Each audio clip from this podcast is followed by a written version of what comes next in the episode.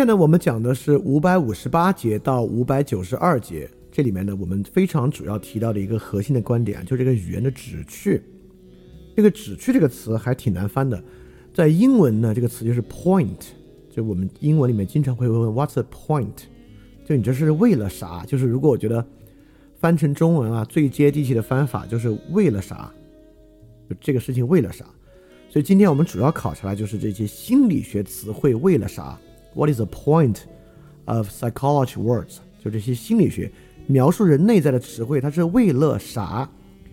为了啥是维特根斯坦这个想法里面能分出视角高下的关键？就这个旨趣，这个 point 什么意思呢？我们一会儿马上就能看到。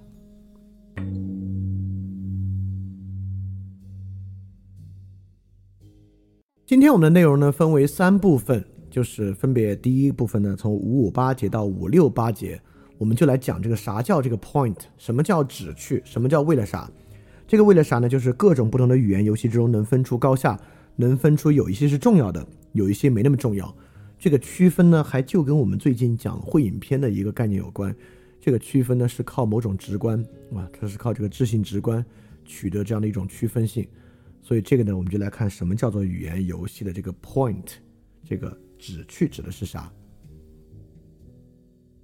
那第二部分呢？从五六九到五八零节，我们主要就讲了这个心理学词汇，这些描述人内在的词汇，它在用一种什么规则？这个规则是指向人内在的呢，还是我们上一期讲到的各种观点啊？还是我们必须看待它是在语言建制中起作用这么一个观点？这个观点有什么重要呢？你看，我们第一个地方说啊，这种。分辨力啊，这种什么重要什么不重要的分辨力，是一种直观。直观的是啥呢？直观的就是这个规则的面相啊。什么叫这个面相？我们一会儿说啊。然后今天第三个部分，最后一个部分呢是五八一到五九二，我们就来讲这个心理学词汇它本身的本质规则是什么，也就是说它是怎么起作用的。所以今天整个这部分呢，大概我们在探讨我们这些人描述内心的刚才那些词汇啊什么。自尊啊，自爱啊，感觉啊，思想啊，到底是如何使用、如何起作用的这么一个问题。好，我们马上来看第一部分啊。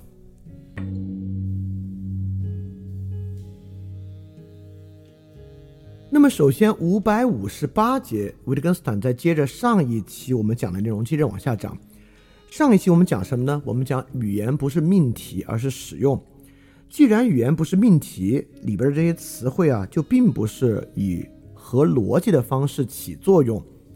那上一期的末尾呢，我们主要讲就是否定这个事儿，因为否定这个事儿啊，在维特根斯坦的逻辑哲学论里面很重要。因为命题嘛，那就有真命题和假命题。那真命题和假命题如何构造假命题，这个否定就非常重要。那么既然否定是一种逻辑要素，那么双重否定就表肯定。很多时候我们平时使用语言啊，双重否定当然也表肯定。但维特根斯坦在上一章就说，这双重否定啊，也并不是在所有条件之下都表示肯定。很多时候呢，双重否定呢表示否定的加强。你说两次否定啊，其实这个否定呢还被加强了。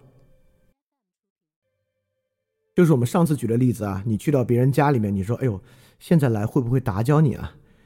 就一个人呢，一边开门一边做出把你引进去的手势，说：“啊，怎么会不会？”另外一个人呢，一边瞪大眼睛看着你，一边用不可置信的口吻跟你说：“怎么会不会啊？”那这两个说都是双重否定。那一个人的双重否定呢，是表加强；一个人的双重否定呢，是表肯定，就是没有打扰的意思。所以这个呢，就是说，双重否定啊，跟场景有关，而跟它本身的逻辑构造无关。那提这个干嘛？呢？这个听着特别技术性啊，就是特别。这个好像跟生活比较远，但其实它的关系非常大。关系在于啥呢？关系在于语言不是命题。语言不是命题呢，就是说语言的理解并不是靠命题逻辑进行理解的。我们立马举一个心理学的例子：当一个人说啊，你这话太伤我的自尊了。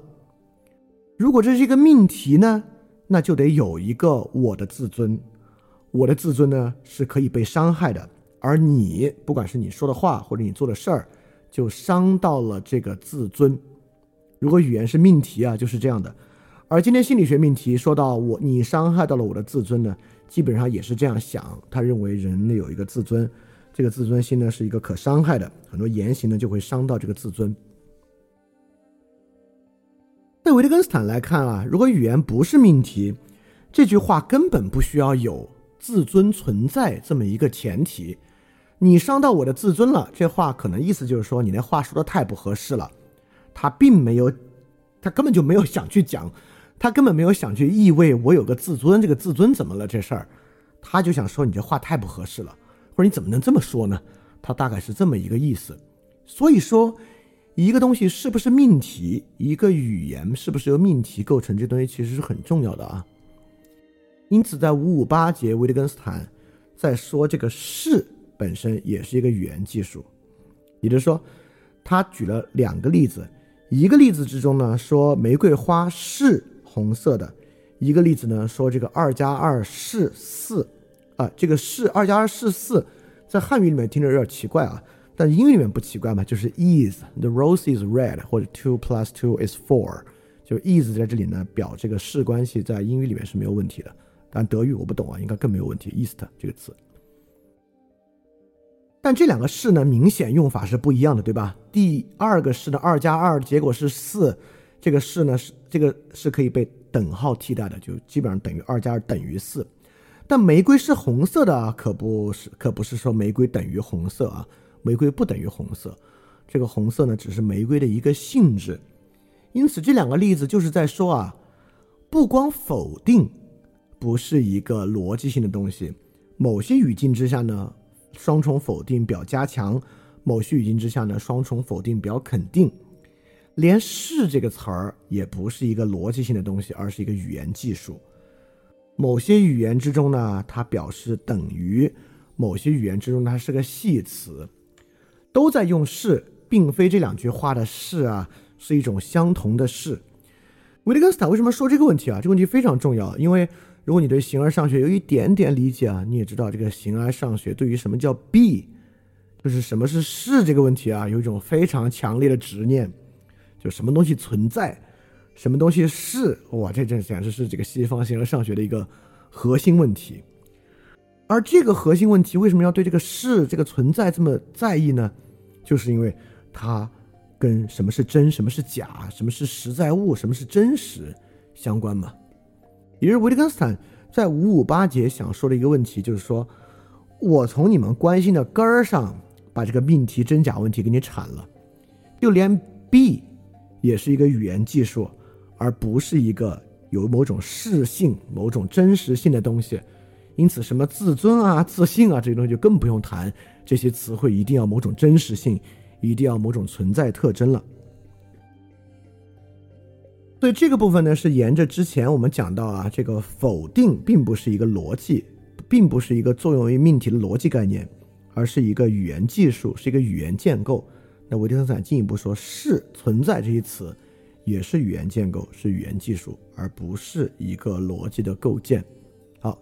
那在这个接下来呢，维特根斯坦就进一步从不从一个具体的词汇，而走向一种更广泛的句子和词语的例子来看，我们该怎么理解句子和词语，而慢慢走向那个旨趣、那个 point 这个重要的问题。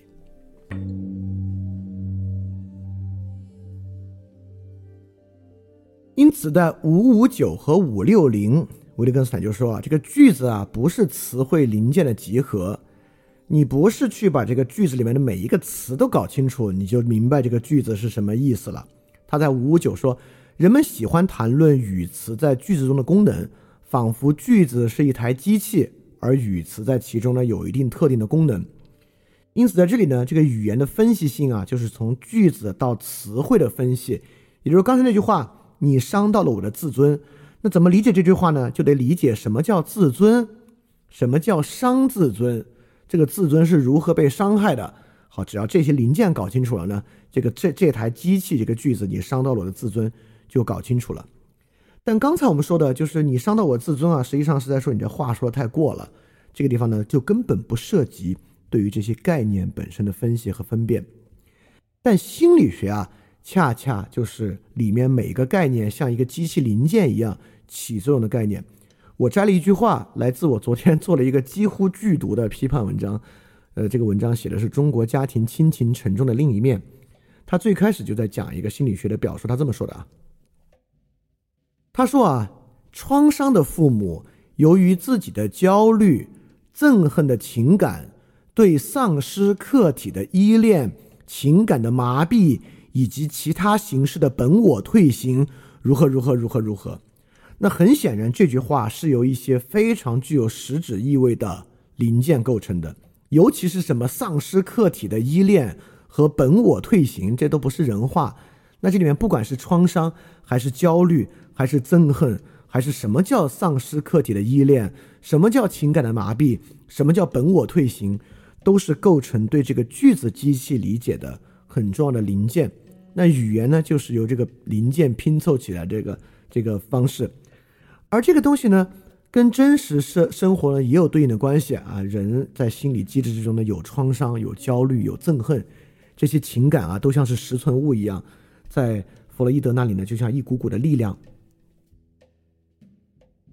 那它导致了一些像物理现象一样的力的现象，像本我退行啊，很明显是一个力学隐喻，丧失客体的依恋，这个依恋呢明显也是一种 lean in 的一种力学的概念，所以说。像这样的句子或者心理学的句子是非常典型的，把句子当做零件的集合。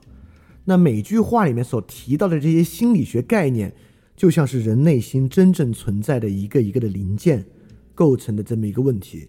而维特根斯坦在在这在这里就是说呢，恰恰就不是。所以五百六十节，维特根斯坦说啊，如果你要理解含义这个词的用法，你就要去查查。什么叫做人们称之为含义的解释？什么东西是含义的解释？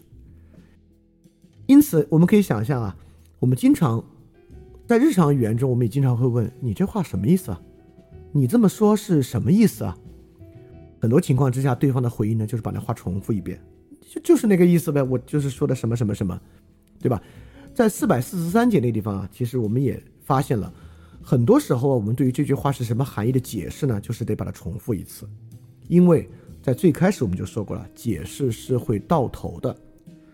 大多数时候呢，我们要不然把那话重复一次，要么换个方法说一次。非常少，别人问我你这句话什么意思啊？我们去分析里面的词汇。你看，我这句话由三个词构成，它分别是这个意思、这个意思、这个意思。一般情况之下，我们举个例子，或者换个方法说，或者呢把这个话重复一遍。来当做含义的解释，可见，在含义的最基本结构上啊，句子是含义的基本结构，而非词汇和概念是基本结构。因此，这里呢就有两种不同的看法。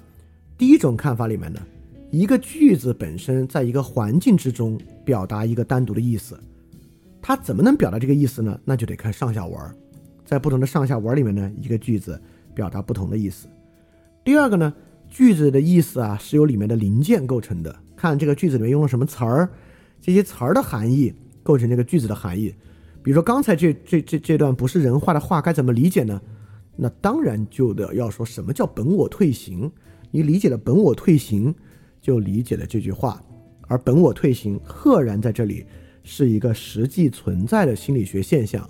是一个在弗洛伊德的那个本我、自我、超我之中实际存在的一种发生于人内心的一种现象，叫做本我退行。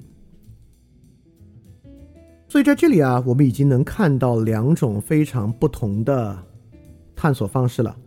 这两种不同探索方式呢，其中心理学非常强烈的指向了那种把句子当做词汇的构成物，词汇是句子的零件。我们在使用词汇之中呢，具有某种词汇本质的这个执念。就什么叫词汇的本质呢？也就是说啊，当我们在不同的句子中用焦虑的时候，当我们说“哎，我好焦虑啊”，不管你这个焦虑是来源于什么焦虑，人的焦虑情绪有某种共通的本质，因而能够被当做一个心理学去处理的统一的对象。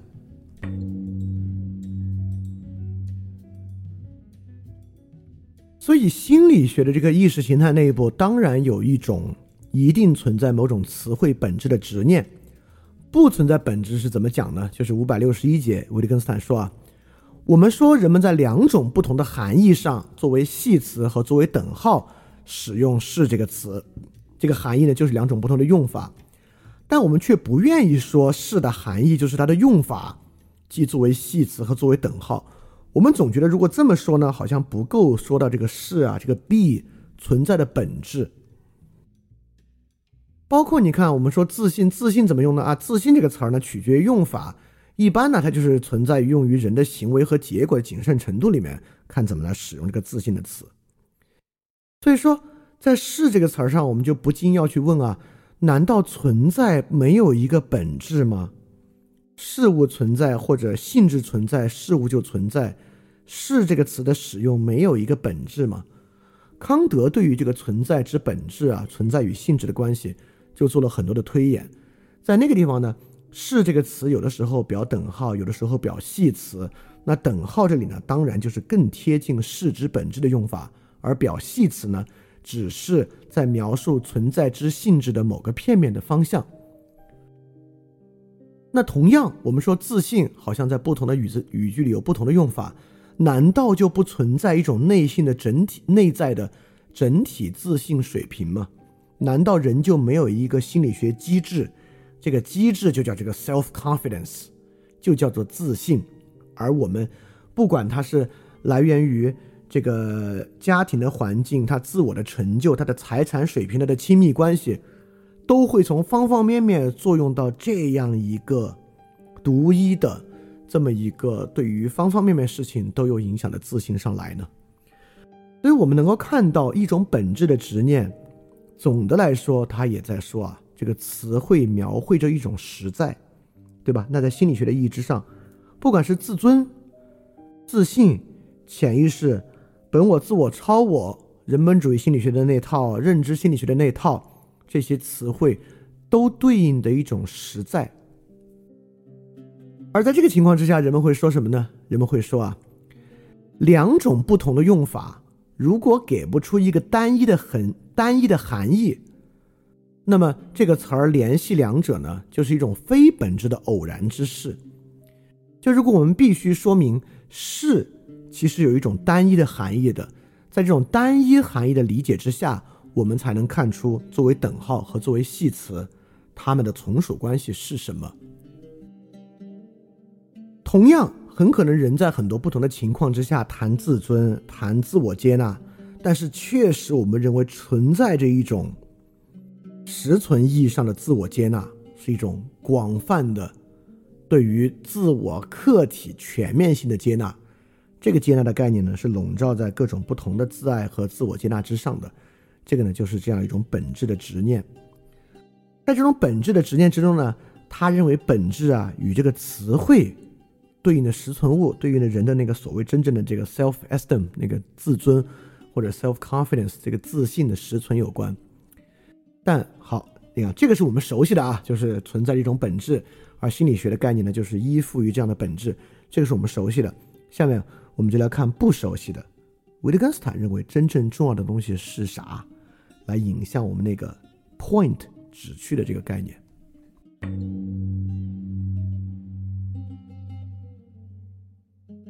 那么在五六二到五六四，维特根斯坦就说呢。确实有一种更本质的特征，但哪儿来的呢？你看啊，在三百七十一节，维特根斯坦就说过一个观点，说本质在语法中道出自身，也就是说，语言的用法，不同的用法之中呢，有一种用法或者更好的那个用法呢，在标识出事物的本质。但现在我们面临心理学问题啊，很显然，现在有两种用法了。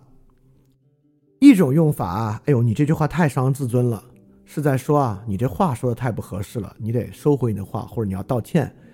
另外一种方法呢，是用法呢是说，你这话太伤自尊了，在描述我实际存在一个自尊，这个自尊呢被其他人的言行有某种损害和伤害的状态，对吧？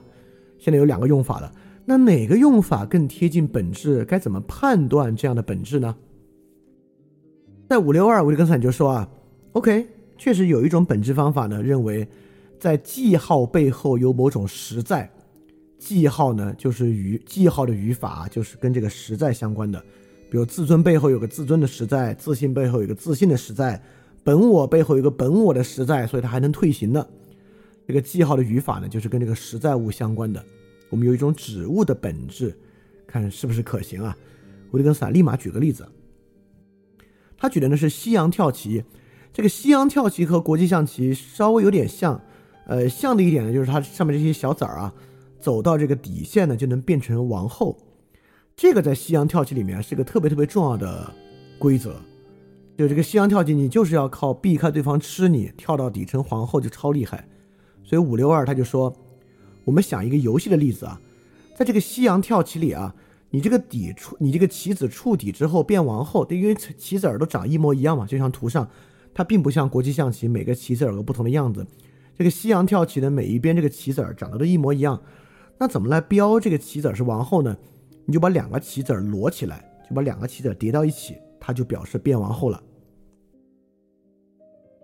维特根斯坦的意思是，例子是说啊，如果记号背后有某种实在，这个棋子儿背后的实在是这个单个的棋子儿。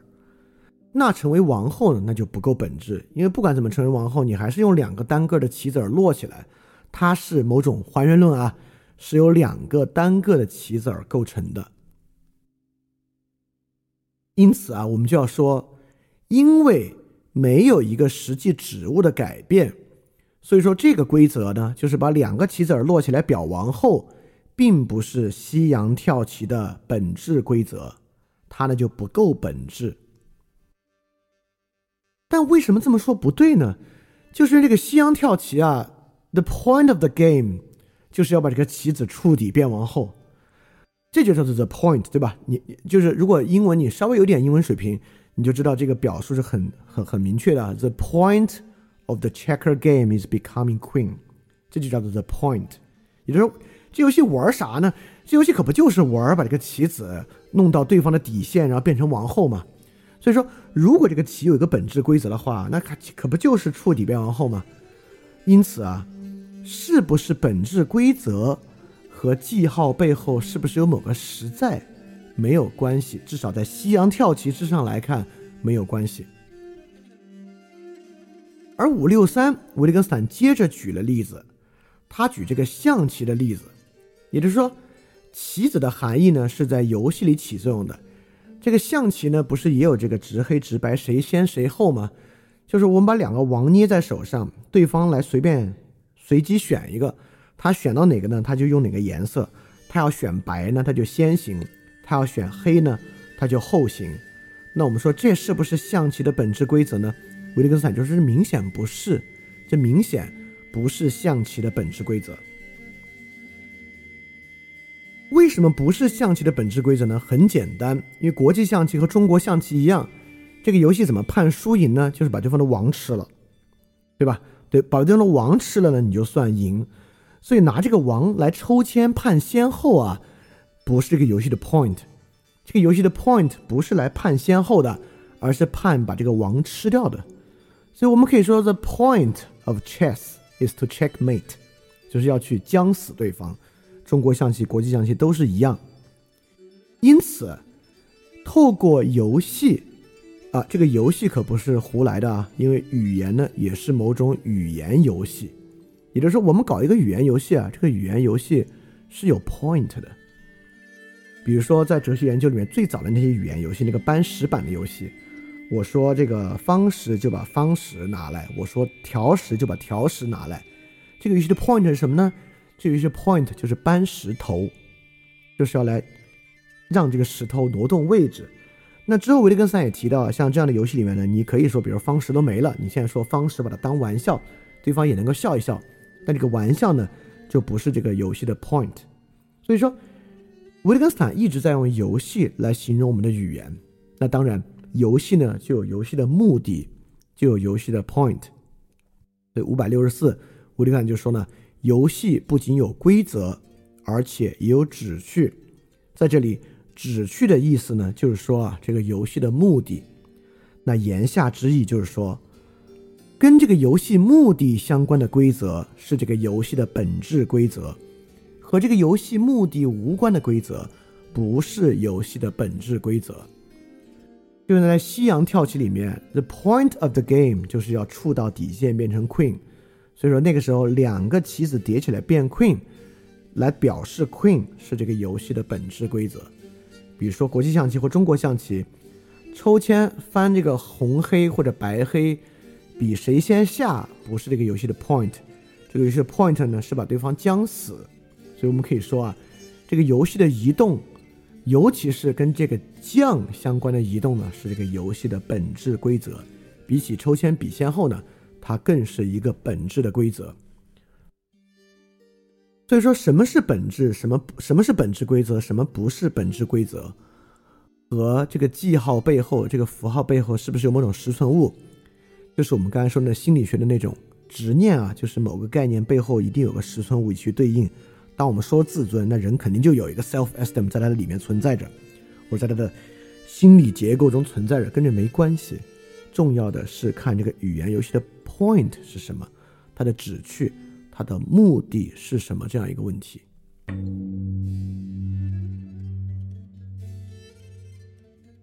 那我继续举几个例子啊，刚才举的呢都是这个棋类的例子，我们总的感觉这个跟生活挺远的，那实际上不是啊。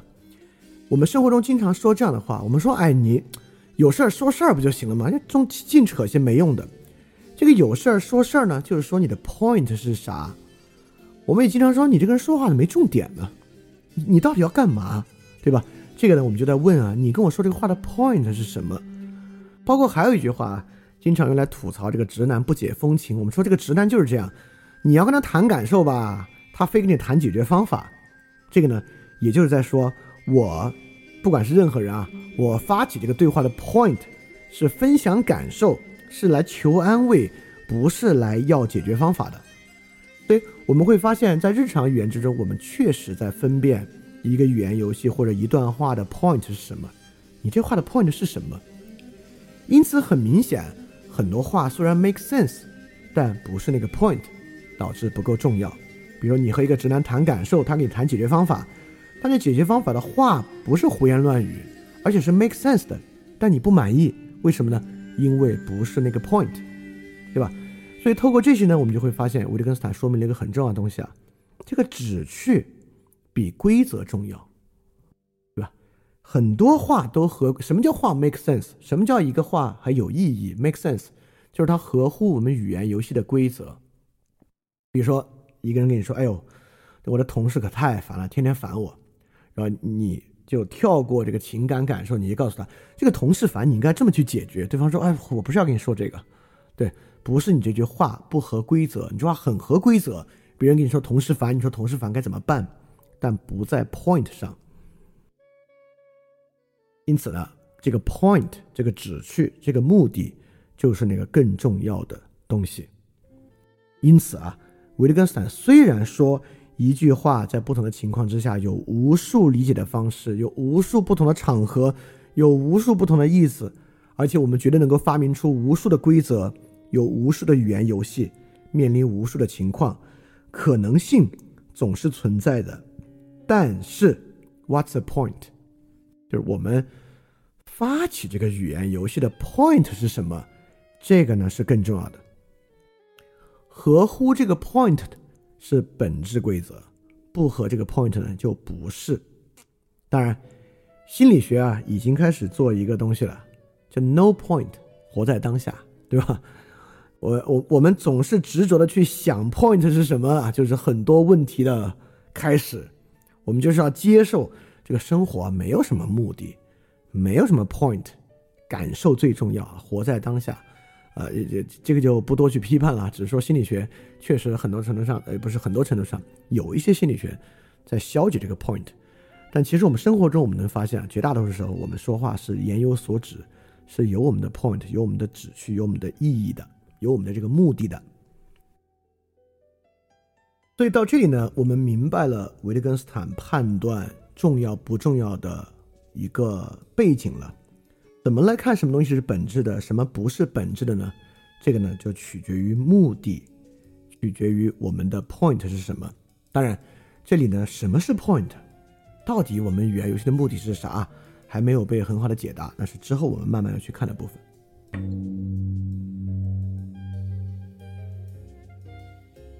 那维利根斯坦在五六五和五六六节其实接着在说啊，还是回到刚才那个本质的执念。为什么一个棋子儿可以用于两个目的，对不对啊？这个王既可以用于在里面来当做判断胜负的最后要素，也能够来抽签呢？我们经常就会想，那肯定为什么用王抽签不用兵抽签呢？那是因为王很重要啊，才用王抽签的，对吧？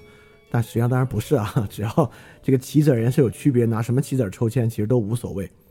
那么我们也一样，我们说这个人啊，在这么多不同的对话里面说自尊，这个自尊那个自尊。难道这背后我们为什么都用“自尊”这个词呢？难道不存在一种整体的自尊吗？就五六六啊，我就跟他说，现在看起来仿佛用同一个词、同一个棋子儿，那是有目的的。这个目的是什么呢？就是 point 是啥呢？有一种 point，我们就会认为啊，那肯定是因为有一个本质的东西在里边才有，才会用同一个词儿啊。我们为什么在很多地方要使用同一个词儿呢？那肯定这个同一个词儿背后。有同样的本质，我们用这个词儿就是为了在言说这个本质。因此，当我们心理学说创伤，我们发展出创伤理论，point 是啥呢？point 是创伤很重要嘛，有某种创伤的本质。我们谈亲情的理论、抑郁的理论、安全感的理论，都是在说，我们虽然在各种不同的地方谈安全感啊，小孩的安全感、成长的安全感、亲密关系的安全感、事业的安全感。但其实安全感背后有个共通的本质，我们才来谈。而维特根斯坦在问：“OK，我们用这个王啊，我们用同样一个词汇，我们能认得出这个词儿来，认得出王，知道怎么走。在一个棋子的使用之上，这是一种物理的可能性还是逻辑的可能性？我们用一个棋子来抽签来判断先后。”是物理可能性还是逻辑可能性呢？那当然是逻辑的可能性了，对吧？既然是逻辑的可能性呢，那都是王，不同的棋、不同的象棋里面都有王，并不是物理性质的相似，而是逻辑规范的相似。这种共通性就是这个规则本身。也就是说，说回到语言之上，这是什么意思啊？你你也觉得很奇怪，我们干嘛？如果啊，我们使用这个自尊，在不同句子里是不同的意思，那干嘛还要都叫它自尊呢？对吧？那干嘛不每次造个新词儿呢？啊，因为这就是人类语言的特征。我们人类语言是一个符号语言啊，这个符号语言之所以能够表达这么多的意思，就是因为同一个词汇在不同句子里的表意不同，在不同的上下语境之下。在不同的前后顺序之下，比如说“狗咬人，人咬狗”，它表达是两种完全不同的意思。虽然都用了三个同样的字儿，这个就是人语言的特征，这个是人语言自己要求自己的一种规范，和某种实存物之间没有什么关系。因此，不因为我们都使用了同一个词，或者在游戏中使用了同一个棋子，这种同一个。背后有一些特别了不得的东西存在，不因为今天很多人在谈焦虑，焦虑本身成为了一个特别了不得的东西，不因为今天有某种共性的抑郁，一种 depressed 的状态，大家都在用这个词儿，这个词儿背后涌现出了一个特别共性的了不起的实存物。我们说，我们叫这种都是叫创伤。那既然有创伤，那我们就都能发明出另外一个词儿了：创伤后遗症、应急创伤后遗反应 （PTSD）。这个呢是被词汇上发明出来的共性，并不代表他们真正具备什么共性。这个共性呢，来源于人语言系统本身的特征。人语言系统就是用有限符号变出千变万化的例子的。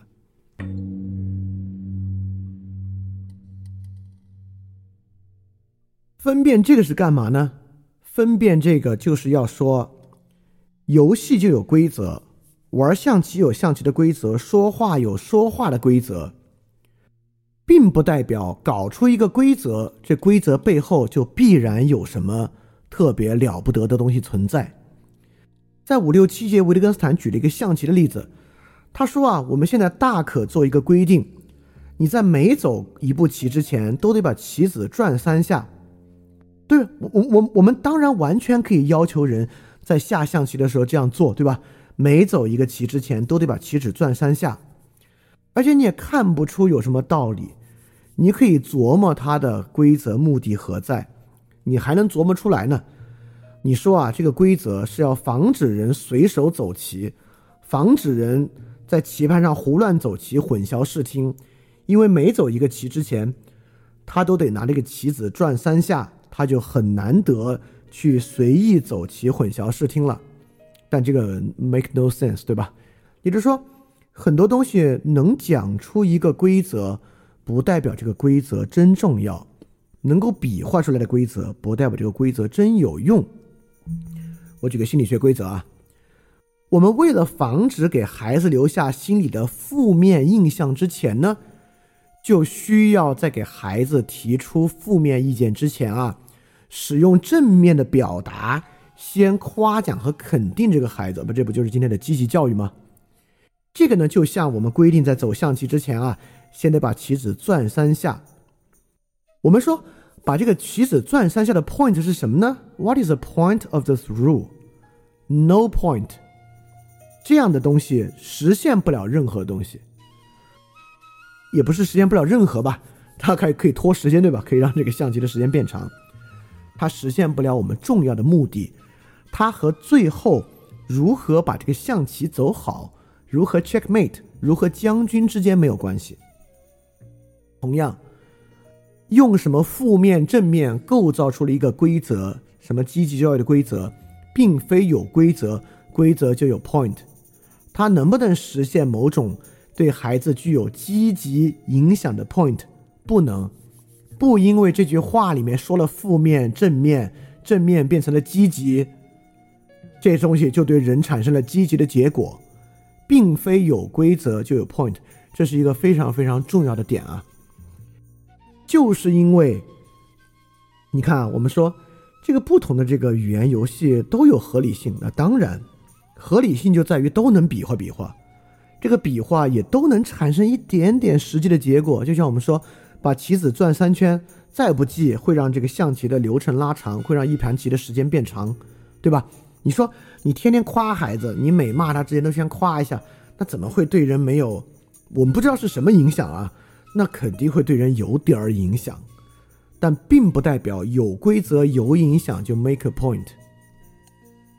正向五百六十八，维利根斯坦说：“如果我对游戏的特征理解的正确，我就可以说这不是游戏的本质部分，因为国际象棋和中国象棋是关于杀掉王，是关于将死的游戏。”所以说，把棋子转三圈不是重要的。那我们也可以说，就是这个教育是什么？因此，我们基于我们对于教育的特征理解的正确，我们就可以说，所谓正面教育、积极教育，不是这个教育游戏的本质部分。这个东西不是分析来的，所以五六八呢，维根斯坦说，含义是一种观象术。这就是观象的意思了，是我们透过看这个游戏看出的重要性。所以说，这里我为什么我最开始讲这个重要性是一种智性直观，跟我们在最近会影片节目里面讲的努斯发生了关系。也就是说，当我们明白了什么是为人生活做的明智选择，我们就明白所谓这套玩意儿是重要是不重要。就是说，一个规则。有没有 point？这不是靠分析来的，是靠我们对于这整个事儿有一种观看得来的。你可能会觉得这观看能有啥用？观看还能有比思想有用吗？哎，不要忘了，之前有一期我们讲了维特根斯坦一个非常重要的东西啊，就是不要想而要看。不要想而要看的意思就是说呢，一旦情境足够明显，这个情境里面的道理。就非常的明显，那比如说积极教育这个例子，你看什么就明显能看出来它不对呢？对吧？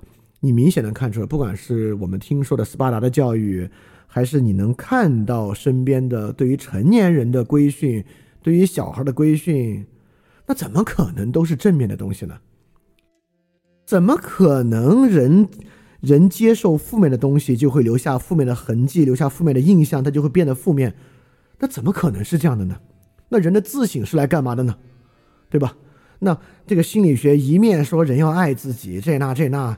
一面又把自省吹得像是一个什么了不得的东西，人要自省，要意识到自己的这那这那错误，就这种矛盾的存在，你一看就看得出来，这东西肯定 no point inside。所以说，含义呢是一种观象术，什么东西什么东西不什么东西重要，什么东西不重要啊？你靠看是看得出来的。当然，现在你可能还没看出来呢，是因为遮蔽的太厉害了。那今天接下来的部分呢，维特根斯坦也就是在接着来说。好，那我们现在就一起来看一看，看什么呢？看我们使用看上去像描述心理学词汇的时候，我们在干嘛？当我们提到这些描述人内在痕迹的词汇，什么思想啊、预期啊、感觉啊、自尊啊、自信啊、人格啊，我们讲这些词儿的时候，在讲什么？透过这样的观看，我们就能够产生这么一种重要性的直观，就是我们平时用这些词儿的 point 到底是啥？哎，这个 point 出来之后呢，你就能做一个选择，到底我们是要心理学，还是要日常交往的常识？这个呢，也就在这种观看之中呈现了。那我们立马就进入第二部分，我们来看这些词汇是干嘛的。